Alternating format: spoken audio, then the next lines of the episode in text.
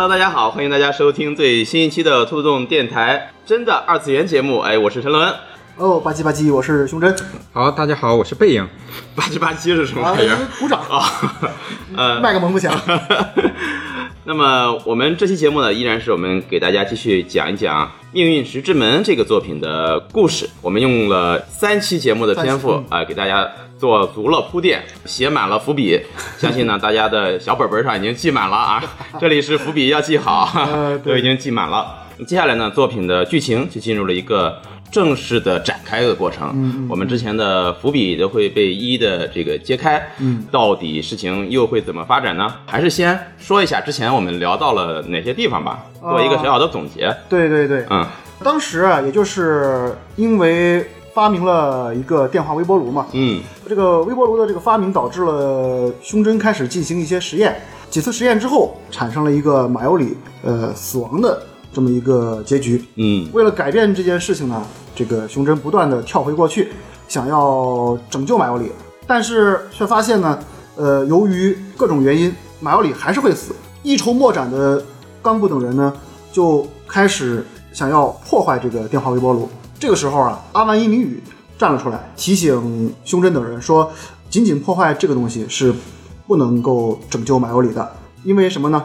他表明了自己的身份，首先，他就是从二零三六年穿越回来的约翰提托，嗯而他驾乘的就是未来的时光机器，呃，也就是镶嵌在广播馆上的那颗人工卫星。我们的故事呢，就到这个地方。对，呃，如果大家没有听之前的节目啊，建议先去听一下我们前三期的节目，我们把之前的这个剧情已经给大家梳理的比较清晰了。在这个继续这个故事之前吧，我们有几个概念和名词哈，需要这个重新明确一下。好，呃，因为有很多细节呢，在上一部分中讲的呀，那个不够严谨，而且因为这个个人原因，呃，很多的地方这个讲述也过于草率啊、声音呢也有一些不太清楚啊、在此也是郑重向各位听众朋友道歉。这个我们也不是一个专业的电台哈，我们也不是专业的主播或者是配音演员。好吧，好吧，嗯，呃，那么咱先明确几个名词吧。好，呃，第一个呢就是关于这个 D-mail，之前说过 D-mail 呢，我可能是一笔带过了。这个地方呢，其实它是取了咱们知道 email，对吧？对，email 里的这个 e 的前一个字母代表了发向过去嘛，哦，是这个意思、对啊。，e 之前的字母就是啊 d，d-mail，嗯这样的一个说法。再一个呀，咱要明确一下一个小细节，就是实验室成员们对于这个胸针的称呼呢，呃，非常的耐人寻味。嗯。首先呢，追名真由里和乔田志，呃，他们对于这个胸针的称呼呢，一般都是叫冈伦，就是冈部的日语发音是 okabe，嗯。轮太郎的发音是林太郎，而日语有一个欢迎回家叫做 okairi，哦，呃，在马由里的奇思妙想之下呢，把这个 oka 加上后边的轮太郎的林，哦。就是哦。呃是一个非常奇怪的又卖萌又冷笑话的一个叫法。日语谐音梗呃，差不多啊。呃非常的怪。啊。呃，但是挺烂的这个。对对对，这一点呢是马由里的得意之作，而孔子也跟着叫，呃 他，他觉得我这个挺好。对对对对，两个人这是一种很亲昵的称呼，嗯。也只有他们两个人会管着胸针叫冈伦，好，助手呢也就是木赖弘利七，嗯。他会一本正经的称呼那个胸针冈部，就是啊 okabe，、他的姓，嗯，对，嗯这是一个非常正式的称呼。嗯，红生萌玉，也就是发短信特别快的那一位，键盘侠，对，和七原流华，也就是那位伪娘的巫女，嗯。他们呢会对胸针称为冈部君，就是 okabe kun 加一个君。有点正式。对，呃，同时呢，伪娘因为和胸针经常去进行这个师徒的修行嘛，呃，胸针就一直要求他，修行。谁是师，谁是徒？呃，胸针是师傅，啊，这个这种师傅能带出什么学生来？对，这个时候他就会要求七原流华对自己叫跳嘛，就是胸针。哦所以呢，你可以注意到在游戏或者是那个动画里啊，嗯呃，七原流华每次称呼完冈部君之后，都会马上改口啊，飘马桑，胸针桑，啊是这样。菲利斯也就不用说了，他是直呼胸针，就是飘马。啊，菲利斯就是那个咖啡店的呃服务员，对对对，猫娘，对，但他实际上是整个秋叶原的大地主，啊，对嗯，，富二代，秋叶刘卫穗，嗯，嗯，还有一位就是阿万因灵宇，打工战士，只有他对于胸针的称呼是冈部伦太郎，他每一次喊的时候会整个把全部的名字念念下来。这个是不是在日本的风俗来说，一下子念出一个对方的全名是不太常见的一个？嗯，不太常见。嗯，他之所以这么喊，也是一个小小的伏笔吧，算是。好，嗯哎好，这是一个细节哈。嗯，好，顺带呢，我们也就讲一下啊，重新捋一遍这个未来道具研究所的成员，现在一共是有八位。好按照顺序呢，零零一是冈部伦太郎，啊，也就是凤凰院胸针。对，嗯，零零二呢是追名真有理，哎，马尤里，嘟嘟嘟对嗯，零零三乔田智，也就是筒子天才的黑客，黑客宅男，对对对，零零四木濑红利七，真正的科学家。真正的科学家，嗯，然后呢被胸针起了各种的外号，呃，助手克里斯蒂娜嗯，，The Zombie 就是丧尸，哦僵尸因为他啊死而复生了嘛，呃，还有就是土豪时期，哦。呃，因为他很有钱，哦，他也很有钱。对对对，十七十七岁，十七岁是吧？十？七岁，土豪时期，好，还有零零五同生萌玉，就是在街边撞上的一个大白腿，嗯、然后发短信非常的快。对，嗯，那么零零六是七原流华，是一位伪娘，长得非常漂亮，呃，同时还是一位巫女。嗯，呃，零零七就是秋叶流未穗，平时跟人的名字都叫做菲利斯喵喵。就是在咖啡馆里的这个工作的时候的名字。，对对对，零零八阿万因绫羽也是给他起的外号叫打工战士。楼下显像管店店员，对，一个完全没有生意的显像管工坊里聘的打工的 全凭爱好开了个显像管店。对对对，那个日本的兔子洞，日本的兔子洞，没错，完全没错，这个太对了。好，那么还要明确两个特别重要的名词，第一组名词是 time leap 以及 time leap machine。哦，呃，这个呢，为什么要这么说？是因为呃，要和后面的时时间机器区别开来。time leap 就是时间跳跃，嗯，是指呢由木濑红利期开发出的理论，将记忆信号发送给过去的自己的一种时间穿越方式。它和传统的这个 time travel 有本质不同。嗯，日语的这个 time travel 念起来非常的有意思，叫 time 拖拉贝拉，哦的那个 T R 是特拉，好了，啊哎，然后 well 是发 B 的音对啊对对。这个时候在动画里啊，你会发现他们说这两个东西的时候，这个名词是完全不一样的，哦所以你一留心就能听出来。这是两两个事情，对，但是有一些不太负责任的汉化组呢，就会都翻译成时间机器，哦这样的话就会产生一种观众很迷的一种感觉。这个在游戏里官方的中文版，游戏官方的中文版我记不太清了，因为我最早玩那个版本是那个 PSP 上的这个非官方汉化版。哦民间汉化，嗯，后来在玩的时候呢，这个也就不太注意了。简单的想一想，当时应该会呃加上时间跳跃这个词儿。嗯，嗯，行，呃，后面啊会出现一些叫做时间机器的，大家一定要注意区分时间跳跃机器和时间机器在这个讲解中的一些呃不同之处。嗯，还有一组名词呢非常重要，叫做 divergence 和 divergence meta。这个日语念的还挺中二的，divergence meta 啊，就听起来很牛逼。呃，没什么牛逼的感觉，好吧，呃，divergence 呢是世界线变动率，啊，而 divergence meta 呢是世界线变动率计量器。这个东西啊，在后面会不断的出现。嗯咱们现在说一声，也是为了后面在点出这个名词的时候呢，呃，我会直接说一下这个它的这个日语发音，好，来明确这个东西的重要性。一个概念，一个测量这个概念的，对对对，一个非常重要的概念。嗯呃，明确这些之后呢，还有一个问题我要说一下。我回顾了一下之前录的节目哈，咱们对于这个动画呀，还是有些苛刻，嗯，大量提及了动画比起游戏原作里相对展开的比较差的一些地方，哦，而没有去说一说，其实动画里的一些设定和制作比游戏更出彩的地方。其实你像这个马游里的怀表，嗯，这个设定其实是非常精彩的。哦，这是动画里独有的，对，同时呢，动画的 BGM 呀，不得不说是在原作已经非常出色的配乐上锦上添花了，所以动画的质量也是绝对没有那么差。因为毕竟这个动画本身是在这个欧美的这个动画全世代排行榜上高居第二位，第一是谁非常的高。第一是这个《钢之炼金术士》FA，那那没得说，呃，对对对，呃，钢炼也是。钢炼真是太好，太太精彩了，哎，有机会我们可以聊一聊。没没问题，这个算算了，别挖这个坑。钢炼不好讲啊，这个可太深了。那么咱们现在回到这个故事里，好，现在我们应该是回到了广播馆的顶楼，站在那里啊，看上去像是这个一个人工卫星嘛，但其实是时间机器面前的这个林宇。嗯，打工战士，对他呢，说出了自己就是约翰提托的真相。紧接着呢，他就讲述了自己作为这个抵抗组织的一员，在二零三六年是如何去对抗赛伦的。哦，这里就不得不说，动画给出了一串非常棒的特写。在这个凌雨的回忆中，他所乘坐的这个时间机器的驾驶舱里啊，有一个坐标特写，嗯，它的时间显示为一九七五年的七月二十八日。这说明呢，凌雨原本的任务确实是直奔一九七五年的。这个特写之后呢，我们就看到凌雨呆坐在驾驶舱里，望着自己手中父亲留下的那个胸针。啊，一个失误，对对对，嗯。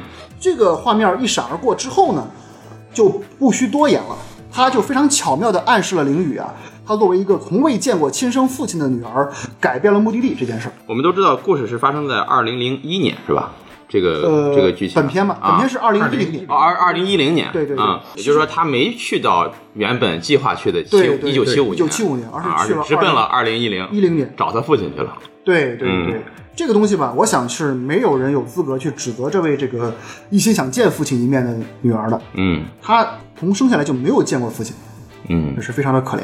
这个就跟我们平时开车去外地出差，顺便 去个别的地方办点私事差不多。啊 啊啊，行啊，继续，嗯，啊！嗯好啊，一度非常尴尬。呃，胸针呢也就意识到了，嗯就之前和自己在网上交流的那个托着腮想点司令的那个人，啊，官方恶意就骗你，根本不是一个男的。嗯 这个网名叫做约翰提托的人呢，就是凌雨，他所说的一切也都是真的。世界被塞伦管理，乌托邦里的人类失去了自由，嗯反抗者全都得死。这个时候啊，助手提出了质疑，你说塞伦只是一个普通组织，他又不是拥有实权的这个统治机构，怎么才能统治世界？这个问题他当时在网上发帖的时候啊，呃，也是对这个提托提问过多次。哦，这样他就暴露了自己的这个网名，就是利物犯和龟波公。呃，这个你知道吧？应该龙珠啊，啊，七龙珠。啊，这个应该大家七龙珠这个名儿一听就是八零后说的，哦哦，七龙珠是错误翻译是吗？对，这这正正确的现现在官方叫龙珠哈，叫龙珠哦是这对，样七龙那宠物小精灵一样。对那时候的盗版漫画写的是七龙珠，七龙珠，对对对，嗯，暴暴露了一下啊。总之呢，这个这个孙悟饭大家应该知道，就是孙悟空的儿子嘛，在龙珠里。呃，龟波气功呢，就是七龙珠系列里的一一大绝技。呃悟，空的必杀，对，助手给自己起名叫这个利悟饭，就是因为他栗子的栗呢发音是库里，苦力还是库里？呃，搞不清啊，啊日语不太好。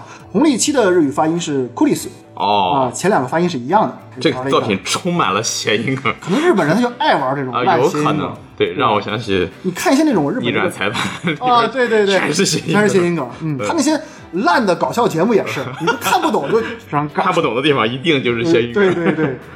那么胸针一看啊，你们俩都已经自报家门了，是吧？哦啊，那我也不能丢人。嗯我这就告诉你们我的网名，那就是凤凰院胸针。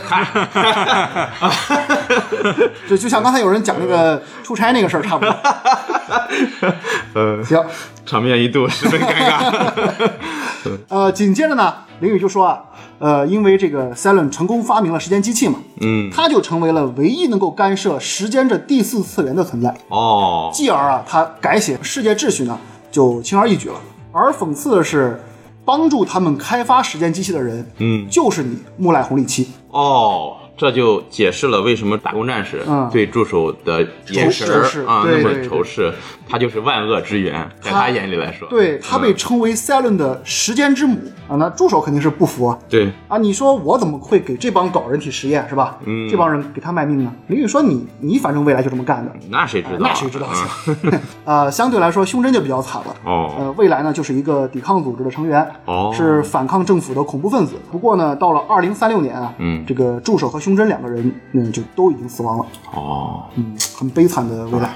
听到了自己未来的对，死亡的消息，还对挺难受的。其实呢能够开发时光机器啊，完全是因为二零一零年有人在秋叶原发明了时光机器。Cylon 是用通讯监听设备在全世界范围内收集关于时间机器的所有情报。哦，在那个系统里呢，恐怕就有了胸针发送的那个第一条 D mail，哦，那个还记得吗？木赖红看到有人死了啊，被人对捅了，对对对啊对对对，就就是这个短信。那么这个短信不是发到了一周之前吗？对这个很异常的行为就让赛伦被赛伦给监测到了监测到了。。对，那么要想不让赛伦发现这件事儿，嗯然后改变这个世界的走向，那就删掉这个邮件嗯就可以了。那么这么一来，就可以前往电话微波炉没有被赛伦发现，嗯继而也就没有让赛伦成功发明时间机器的贝塔世界线。哦，这么一来，马尤里就不会死。也就是说，时间线从动画第一集的时候就已经跳了变动了。对嗯啊、蝴蝶那个时候其实就已经展开翅膀，也就是第一个劝退观众的坑，对。是吧？是是是是，对，其实是时间线跳跃了，哎，打工战士当时去七五年是要干什么？是找到 RBN 五幺零零，哎，这个不着急哦，我们马上就要讲，就是怎么才能删掉这个邮件儿？咱可以想一想，呃，就必须得黑进 Silent 的服务器。啊、之前说过了，要黑进 Silent 服务器需要什么？哦，需要 IBN 五幺零零。对，啊。而且现在咱们本来有那个五幺零零丢了，没了。那么凌宇的使命，这就是之前袁绍也提过一次，嗯。这是一个因果论里非常有意思的现象。既然凌宇到了这里，嗯。说明马尤里就得死，说明五幺零零就得丢，对。不然他来干嘛呢？对对对，是不是？嗯。这，是一个耐人寻味的一个是。一个逻辑，对吧？所以呢，有有点祖父悖论的那个，有点意思哈。嗯。嗯，那么凌宇呢，他的使命就很明白了，要回到一九七五年拿一部新的 IBN 五幺零零，嗯。把嗯，它交给胸针，哦，这不就 OK 了吗？好吧，那么林宇呢说，那这样我就要离开了。可是呢，当他登上时间时间机器之后呢，就发现啊，这个时间机器已经坏了，也就是说，它已经无法前往一九七五年了。这一点来说，咱可以想象哈，这个问题就可能是什么呢？可能是他来的时候，这个就是这个时间机不是撞在了这个广播管上嘛，就可能是受到冲击撞坏了。但林宇说呢，呃，那个不是撞上去的，嗯，它是坐标出了问题，就刚刚抵达的时候，这个时间机器还没有任何问题，哦，那时候没有坏，那是什么原因？分析了一下呀，就可能是那天晚上，凌宇有一次去线下聚会，要找他的父亲，嗯。对吧？呃，因为没找着，然后他还给胸针发了一条撒尤那拉，然后就要走嘛。嗯。呃，因为胸针用一个 D mail 去挽留了他，就这件事，对吧？嗯，然后紧接着那天晚上呢，有一场雷雨，被雷击了，对，可能是被雷击或者是哦。进水导致了这个机器好好好。损坏。此处可以跳到另一条支线，对，这个地方还挺有意思的。你一会儿再说。一会儿再说吧。啊，现在，的我就和听节目的你一样啊，一脸茫然看着两个人耐人寻味的笑容，我不知道他们在说啥。嗯呃，既然坏了嘛，怎么办呢？呃不能坐以待毙，嗯，那得想办法修啊。修怎么修？嗯，先考虑一下能够利用的时间。同时间机器、时间跳跃机器啊，对不起，这就是我刚才说的很严重的问题，就是一旦我把它说错成时间机器，嗯咱们就会混淆之前助手发明成功的那个时间跳跃机器，嗯。和林宇搭乘的这台时间机器。好。啊，我现在要跟你重新再说一下，好。就是必须要想一下，在开发完成时间跳跃机器之后，到马尤里的死是五个小时，那么我们就利用先跳回时间跳跃机器刚刚完成的时间，然后再向前四十八个小时，因为它最多跳跃四十八小时，嗯。这个咱们之前也讲过，那就是利用这四十八加五个小时的时间来修复这个时间机器，如果修不好呢，那就再来一遍，哦因为你可以不停的跳，这个很好理解。嗯这个地方啊，后来有一部电影叫做《忌日快乐二》，啊，它就模仿了这个桥段。嗯，呃，如果有人看过这个地方呢，你还会觉得这个地方还挺有意思，挺相似的。我看过一你看过一是吗？嗯二可以看一下，二还挺有意思的。不过二必须要看完一之后再看，哦，嗯，否则失去很多笑点。是一部你以为是个恐怖片，其实是个爽片的。呃，而且非常正正能量。哦，对，特别正能量。行，好，回来接着说。嗯那么在回到四十八小时之后啊，嗯啊，和四十八小时之前，之前嗯，那个胸针呢就召集了众人，啊，说明了淋雨和时间机器的事情，但他还是隐瞒了两天之后这个马尤里会死这件事。哦，不能先跟他们说对，对对嗯，他只是让筒子看一下这个东西你能不能修，哦，哎，因为筒子还挺技术宅嘛，嗯是吧？呃、筒子一看，哎，就这个时间机器的结构呢，跟咱们那个时间跳跃机器的这个思路啊，还有点像，哦，那能修。哦他，说能修，这也能修，嗯，厉害是吧？那太好了。那助手提出来说，那我也帮忙。不过胸针制止了他，他说呢，你必须继续开发你那个时间跳跃机器。四十八小时哦四十八小时之前呢，这个机器是还没有开发完成的。如果这个机器在四十八小时之后无法完工，那咱们就无法循环利用这两天的时间嘛。嗯嗯，所以这个也是呃不得不去执行的他的任务。这个时候呢，这个马尤里啊就突然说了一句：“说大家是不是忘了件重要的事？那个凌雨的父亲，咱们就不找了吗？”哈，马有里提了一个这个对，提了这么一件事。嗯呃凌雨说呀，这个形势紧急呢，就不必劳烦大家了。但是马有里还是非常坚持，嗯，说自己呢也确实帮不上别的忙，所以你说找父亲这件事就交给我吧。啊，我去帮你找爹。对，既然、他说，既然林宇的父亲就在二零一零年的秋叶原，嗯那我马有里挖地三尺也给你找出来。行，哎，这个林宇感叹马有里真是个好孩子。嗯 呃，这里不算剧透哈，呃，在后面啊有一部作品叫做《命运石之门零》，嗯，详细的阐述了凌雨和马有里之间深厚的羁绊，可以说是，哦，可以算是另一条世界它算？是官方续作嘛。哦，官方续作当于第二季。哦。对对对好，那么先有机会的话，我们详细给大家聊这个作品吧。对对对，嗯现在咱们先讲这边，嗯大家先开始拢线索嘛。嗯就既然要找他的父亲，先想想他这个父亲叫什么啊？凌雨说呢，叫做巴莱尔提托，呃，哦日日语发音是巴莱鲁泰坦嗯啊。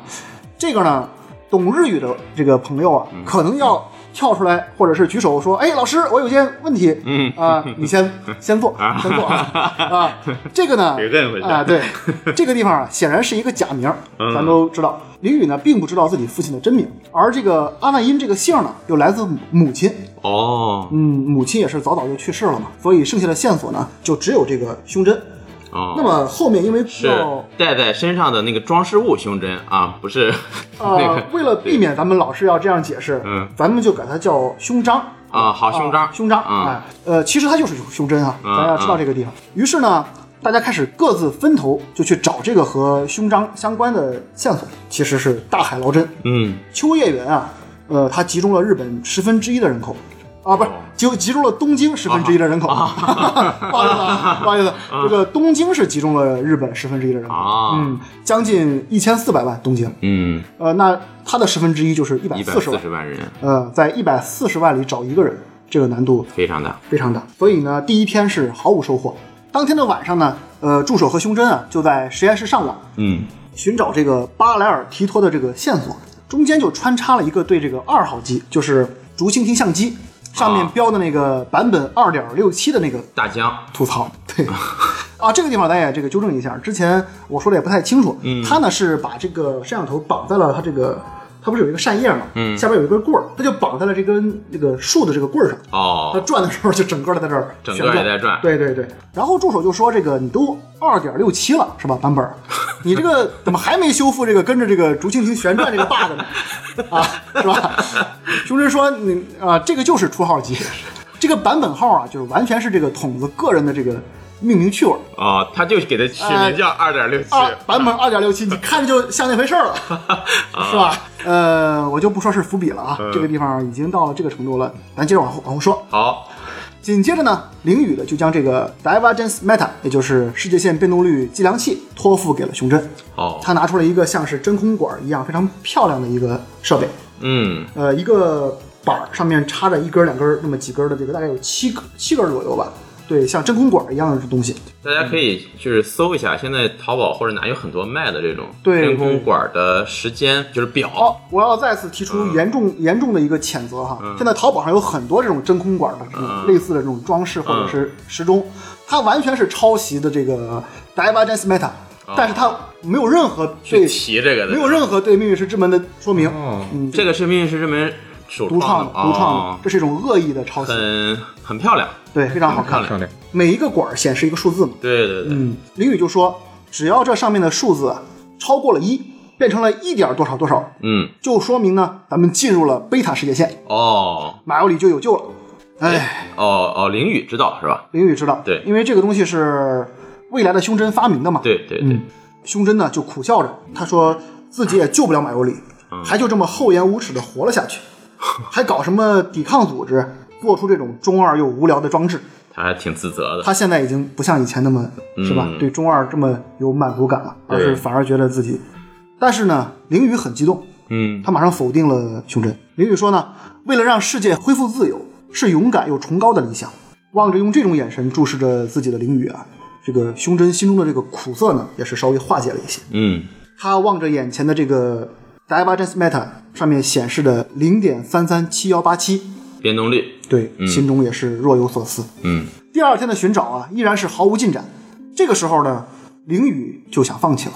哦，嗯结果呢，这个时候就轮到了胸针激动起来。他说自己当然也知道救马尤里是第一要务，对，可凌宇呢，你也是自己重要的同伴。哦，当同伴有了麻烦，就一定要帮助他。这个时候你自己先放弃了，可怎么行？这一次呢，就望着胸针的这份激动啊，也让林宇不好意思起来了。这时候，周围很多路人呢，也就露出了像是在看这个小情侣吵架一样的表情，气氛也是非常有意思。嗯那么这两天过来了，筒子呢修理的进展神速。如果按照这个进度呢，感觉是可以修好这个时间机器的。但是筒子也到极限了，哦，大家就拉着快要累死的筒子一起到 天台上休息一下。啊，在这里啊，凌宇和胸针呢就继续敞开心扉，聊了很长时间。嗯其实说实话呢，凌宇和胸针的这种单独交互场景特别多，在动画也好，游戏也好，它的给人的感觉非常不错，嗯有一种两人心照不宣的这种默契和单纯，应该是一种整个剧情里最为自然又动人的一种羁绊。哦，而且最为难能可贵的是呢，这些呃感情交流中呢，你很难闻到那种就是秀恩爱或者恋爱的那种酸臭味儿。就在林雨和胸针之间呢，就完全没有展现出友谊之外的那些附加的东西。单纯而美好，对，满满的就是那种青春的味道，友谊、互相依靠、互相鼓励、坚强的那种感觉。嗯林雨这个时候啊，你就发现他看上去非常的这个感伤和失落，似乎是掩盖了什么心情。突然呢，就感谢起这个胸针和大家，说：“我现在要是不开口的话，可能永远也没机会了。”嗯他说自己一直都是一个人独来独往，可现在呢，却有了这么多朋友。他不后悔来到这个二零一零年，来到这个仍然自由的时代。嗯虽然时间短暂，可自己能够成为研究所的一员，Love Man Number zero zero 八七零零八，零八，实在是太好了，标准又是一个日式。好吧，那当时还是挺感人的。嗯他这个语气啊，也是变得莫名的激动，要求胸针啊说：“你一定要改变未来，把未来改变成像现在一样自由的世界。”但是呢，胸针也只能呆呆的看着他，嗯，也不知道自己该说我该干什么呀？我 该说什么来安慰他呀。好在呢，这个时候胸针获得了一个线索，哦，有一位他们白天问过的这个街头商人，嗯，说自己接到了别人要求定做的一枚胸章，一模一样。哦但这个人呢，没有留下联系方式，只是说自己啊会来取。不甘心就这样放跑线索的胸针呢，那决定一看这个进度也还可以，我就先跳一下。嗯他就决定先再跳到这个四十八小时之前。这次呢，他先安排好大家这个各司其职，嗯，同时呢，他就提前蹲在了那个街头商人旁边，就看看到底是我就看看到底是谁来定做这个胸章。结果发现是筒子来了。哦，乔田志，对，呃，胸针就问啊，这是怎么回事？嗯筒子是这么说的：凌雨要是找不到父亲，就太可怜了。所以呢，我也想伪造一个胸章，来一场这个善意的谎言。哦，嗯，就给他架空一个提托出来，嗯告诉你可能父亲已经来了，或者是怎么之类的。胸针就怒斥筒子：“你这样做有什么意义呢？”筒子说：“有意义。”胸针说：“你这个没用。”我说：“啊，我我这个有用。哎呦，延续了 四期节目呢，操！我真想跳到四十八小时之前跟你说，不要说这句话。呃好，呃，不好意思啊，这个破坏了气氛啊。这个虽然凌宇啊其实是不让筒子把这个事儿告诉胸针的，呃，但筒子还是说了。哦，是这么一个问题。凌宇的那部时间机器呢，只能回到过去，他之后就再也回不来了。这个是在昨天晚上修理时间机器的时候呢，林宇和筒子独处了一会儿。呃，林宇就说起来呢，嗯，自己从来没有见过父亲，他自己只知道在二零三六年的时候，自己的父亲在一个人孤军奋战，研究这个时间机器，和 Silent 的方向是不一样的。哦，嗯他呢，只是从父亲的遗书上啊，知道了这枚胸章，哦呃，哦，找到这枚胸章。还有呢，就是父亲曾经在二零一零年参加过这个线下聚会这件事。哦，筒子呢，望着这个因为悲伤吧，眼中满含泪水的这个凌雨，说：“你别担心，等我修好了时间机器啊，等你从这个一九七五年回来，呃，我我们一定帮你找到父亲。嗯，”但是林宇就告诉了他说自己是回不来的，回不来了。因为父亲受制于各种开发条件嘛，嗯，他开发的这个时间机器是单程的。哦，嗯那么故事呢，就回到了筒子因为两天的修理嘛，嗯在天台上休息嘛。林宇就和胸针依然是讲述着那些自己的不后悔，讲述着自己成为实验室成员的快乐，啊，对吧？但是已经知道了林宇呢一去不返的命运之后呢，胸针就明白了林宇当时情绪不对的这个原因，也就知道他那些话里所包含的重量和含义了。嗯，他呢就没等林宇说完，抢着就开口，说自己一定会改变未来，并把未来改变成像现在一样自由。说出了对你想听的台词。嗯嗯，这个地方也是怎么说呢？我认为动画呃节奏上最好的一个地方。哦，两次完全相同的情节嘛，但是突然的打断，胸针突然的打断，嗯，会给人一种在绝望中依然也要嗯挣扎一下，是吧？胸针要有一种的决心，欣喜感。对。而望着这个胸针这种痛苦又坚定的样子呢，凌宇也明白，呃，就是胸针一定是从筒子那儿知道了这个自己的事情。那么他呢，还是保持着只属于打工战士的那份坚强和开朗。哦，他还是释然的说着：“一九七五年也不坏啊，在那里自己肯定也能遇到就和胸针他们一样的好朋友，在那个时代自由的活下去。所以呢，自己是真的不后悔。这里呢，后期啊，如果咱们的节目讲述完之后呢，还会展开的话，可以再讲述一番林宇在一九七五年的真正的遇到的那些好朋友。哦，这是一个非常有趣的羁绊。官方也对这段剧情做了补充。在在哪出现过？这个剧情呢，出现在呃《命运石之门》的官方广播剧。嗯嗯，哦，呃，这个广播剧非常的剧透，所以呢，暂时先 不能不能提及。对，它整个故事是完全剧透的。好，好，那么接下来啊，时间机器就修好了。嗯，不得不说，就是筒子就是技术宅拯救世界。好，胸针给他起过外号，也是啊，不是外号，就是一直称筒子是 my favorite hand，我最喜欢的右手，右手呃最喜欢的手嗯还挺猥挺猥琐的。挺挺别扭的，要我我不同意。经过这个凌宇的一番测试呢，好像没什么问题，哎，可以用了可。以正常启动了。嗯，但是林宇的父亲呢，还是没有找到嘛。这个时候呢，你就发现名侦探马有里突然就站出来了。嗯，他突然就说：“林宇的父亲，我已经知道是谁了，远在天边，近在眼前。哦他就是这位刚刚修好了自己亲手研发的时间机器的人，乔田志。纳尼？呃，真的假的？不可能吧？呃，这个地方啊，我记忆中啊、可能有些出入。游戏里呢，是真的要靠，就是你自己去猜一下。哦，因为这个地方还不是那么明显，但动画呀有多次的渲染，就是林宇和筒子两个人氛围在一起的时候非常好，哦，其实也算是一种明示吧。嗯，那么我们来看一下马尤里给出的理由。第一呢是说林宇和筒子两个人发色相似，哦，说话合得来，嗯啊，这个呢感觉就谈不上什么理由，有点牵强。哎，对，嗯，但他下面的两点可以说是句句在理。好，第二点，林宇的父亲叫做巴莱尔提托，嗯巴莱伦泰坦。其实我刚才为什么说日语好的朋友已经开始要提问了呢？嗯，咱们之前提过一个伏笔，哎，那就是筒子的英文发音 barrel，barrel 的日语发音就是巴莱鲁。怎么回事。那么这个伏笔在这里回收了。好，第三点也是最有意思的一点，林宇搭乘的时间机器啊，上面印着以下编号：FG 二零四 Second Edition 版本二点三一。啊，FG 是什么？Future Gadget，未来道具，是不是未来道具研究所呀？对，对吧？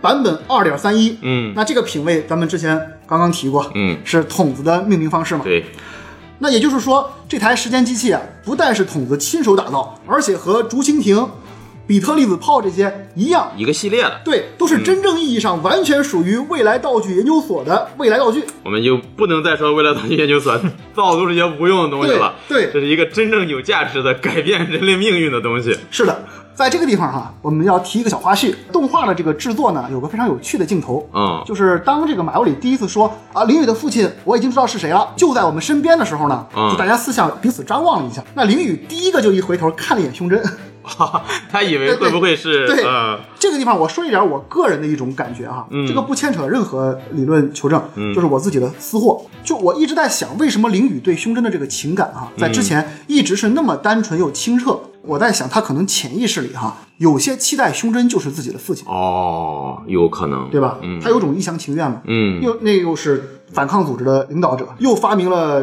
Divergence Manta 这个世界线变动率计量器，又发明了时间机器，他其实是有这么一种想法吧。我这是我个人猜测哈，嗯这个不要紧，咱也合理。呃回头咱再讨论，好吧？嗯回到故事里呢，马有里的推理啊，可以说是有理有据，令人信服了。而凌宇呢，也是马上激动的流下了热泪。嗯他呢对筒子说，自己啊终于坐着父亲制造的时间机器找到父亲了。父亲想要完成的事情，自己一定会做到。所以呢，请看着我吧。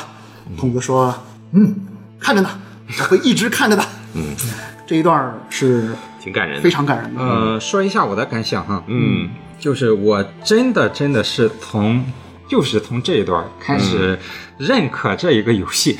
啊，我我们前边铺垫了那么多啊，我玩了这么久，嗯，哎，我感觉还这啥游戏，一直带着 批判的眼光去，哎，玩这个游戏。啊，真的，真的就是玩到了这一段的时候，被他打服打了啊打动了啊。啊！第一开始玩什么什么就这啊，时间穿越，就这终结者啊，你什么玩意儿 是吧？哎，嗯真的就玩到了筒子和打工战士凌雨啊父女相认的时候，哇！嗯啊，我当时真的是惊掉了下巴。哦啊，和陈琳的感觉一样。啊，这个凌雨的父亲，在我的想象中哈，你看抵抗军的领袖，他能发明这一个时间机器是吧对？应该是高大伟岸，然后什么有这个智力超群，有各种超能力是吧？反反正就是我们想象不到的 伟光正的一个角色。对对对对对哎，结果到了真的就是谜题揭晓的时候，我靠！而且解释的也很合理。对，真的合理。合情合理。啊啊！当时我在想，是不是哪里出错了？会不会有反转 啊？会不会哪条线儿变动之后，凌雨这父亲又变了？变人了哎，对，当爹了，筒子。没变啊，筒子就是凌雨的父亲。嗯，哎，当时我真是行服了可以啊。啊！这个这是个好游戏。嗯这个对这个桥段也是很打动我。我动画看到这个地方的时候，也是真的非常惊讶，就是刚才背影说的，震惊的同时又觉得合情合理。对，就是呃后面先不说，我们先看到这个地方的时候，就是像背影、胸针这种玩过很多的这种文字游戏或者看过动画的人，都能在这个地方被打动。其实被打动的点，并不是说这个剧情设置的有多么完美，嗯呃，最重要的还是人的感情去打动，去对就是作品里面最真正的展示它的优秀的部分，还是人的感情的部分。对，嗯，没错，甚至我感觉这个地方和这个《大话西游》那段那段话还有那么一丝相似。我的意梦中，喂，我的意中人什么啊那个对对对有一些相，似。因为凌宇要搭乘时间机机器去一九七五年，而他真的就是回不来了。对那就是啊回不，来了。他他们父女其实在一块儿的时间也就这么短短的几对对对对对啊，其实挺感人的这一段。所以呢，就在这段非常感人的父女相认之后啊，嗯林宇搭乘着时间机器，带着自己的使命呢，就向一九七五年出发了。临走时啊，林宇向大家宣告，嗯，自己一定会找到 IBN 五幺零零。几个小时之后呢，大家可能就能收到我给你们带回来的这台机器了。哦，而大家的几个小时，对自己来说，那可能就是几十年之后的事情了吧。胸针的手机呢，接到了凌宇发来的一条短信：“撒由那拉。”而筒子对着正在闪光、即将消失的时间机器啊，也大喊了起来：“一定会再见面的，在见面之前，自己也会一直加油的。”而凌宇在那边也一定要加油啊！当时动画版的 BGM 呢，瓦嘎嘞特别的催泪。催泪，嗯呃，这是动画原创的一个 BGM，嗯，非常非常就是大家现在听到的这首。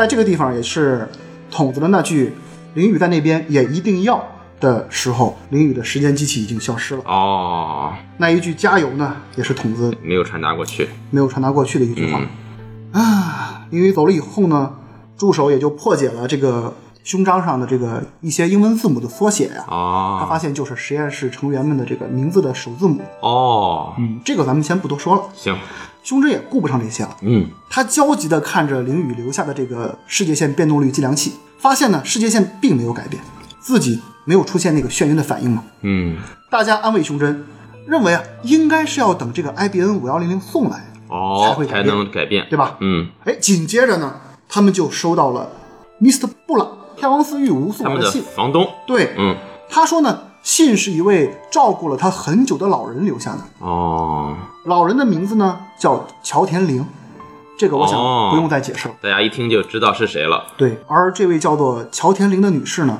也已经去世了。哦，震惊的胸针等人打开了信，信上呢满满的内容却只有一句话，就是这句：失败了，失败了，失败了，失败了。